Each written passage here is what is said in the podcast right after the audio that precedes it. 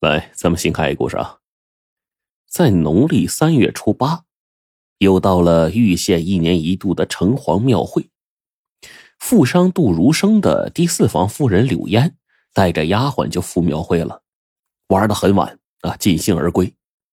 到家之后，柳烟正要上床入寝呢，突然房外有人就叫道：“啊，四夫人睡了吗？老爷有请。”柳烟开门一看。原来是杜如生的贴身书童阿旺，一问才知道是老爷棋瘾犯了。杜如生爱下棋，而这么多个夫人中呢，只有柳烟尚能和他一较高低，所以杜如生想下棋了，就只找柳烟。柳烟跟着阿旺出门，朝着书房走去。经过后花园的时候，路上的树啊，突然传出来“呀”的一声怪叫。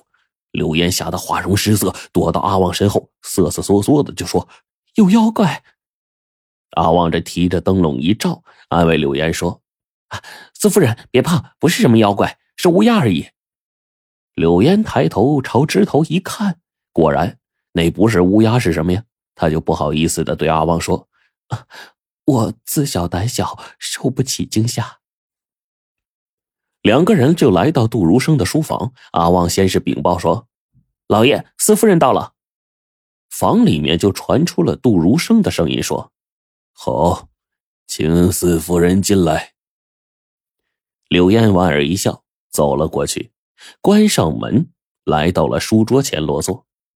当即，两个人摆好棋，便你来我往的厮杀起来。窗外虫声唧唧，窗内落子声声。不到一盏茶的功夫，杜如生就败下阵来。柳烟就掩嘴一笑说：“老爷，您输了，该当如何处置呢？”杜如生就哈哈一笑：“老规矩，输了就砍头，来吧。”原来呀，杜如生和柳烟下棋喜欢玩一个砍头游戏，谁输了就要被砍头。当然，砍头的工具啊是毛笔，蘸水在脖子上这么一划。就算砍一头了，于是柳烟就拿起毛笔，沾满了水，站到杜如生身后，然后杜如生就说：“嗯，砍吧。”随即手扶双膝，低下头来，露出了脖梗。柳烟就俯下身，用毛笔在杜如生的脖梗上就划了一下，然而恐怖的事儿就发生了。就在柳烟手中的笔划过杜如生的脖梗的时候，杜如生这脑袋咕噜一下就掉下来了。看着眼前这诡异的一幕，柳烟是一声惨叫，人一下就吓晕了。也不知道过了多久，柳岩这才悠悠转醒，一睁开眼，见房内围了一圈的人，而杜如生的身子还趴在椅子上，头却没了。玉县知县。王天旺在熟睡中得到报案，说杜如生死于非命。于是呢，连夜带着十几个衙役捕快赶到了杜宅。王天旺进了书房，就看见书桌前的椅子上端坐着一个无头尸体，鲜血淌了一地。书桌上摆着棋盘，棋盘上也溅满了鲜血。墙角处则滚落了一个孤零零的头颅，长发飘飘，戴着方巾，正是。杜如生，血迹还未干，可以看得出来死亡时间不长。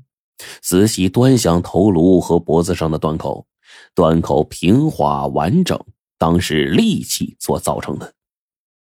看过现场，王天旺呢又找人仔细询问了一下案发经过。那第一个找的当然是目睹凶杀的柳烟。柳烟惊魂未定，颤着声音。把这个自己和杜如生下棋，用毛笔蘸水玩砍头游戏，结果把杜如生这脑袋给砍下来的事儿，给说了一遍。王天旺听完，又是吃惊又是疑惑。杜如生这伤口明明是利刃所砍，这毛笔怎么可能伤人呢？可是柳烟坚称，在书房里只有自己和杜如生，没有第三个人进来行凶。杜如生之死，只是毛笔误伤所致。那这第二个找的人就是杜如生的贴身书童阿旺。根据阿旺的叙述，初更时分，杜如生的弟弟杜如林到访，杜如生在书房设宴招待，阿旺随身伺候。二更过后，杜如林就喝醉了，他就把杜如林搀回房休息，然后折回书房。这时候，杜如生还坐在书桌前读书呢。后来四夫人逛庙会回来，老爷依然没有睡意，就吩咐他请四夫人过来下棋。阿旺就请来四夫人，他就回隔壁的偏房睡觉去了。直到后来听见四夫人的惨叫声，这才匆匆的赶到现场。第三个找的是杜如生的弟弟杜如林。杜如林说的跟阿旺是一样的。说到后来呢，杜如林是眼泪横流，扑通一声跪倒在王天旺的面前：“大人，还望您为我大哥伸冤，早日把凶手捉拿归案。我大哥他死的好惨呐！”待众人离去了，王天旺就陷入沉思了。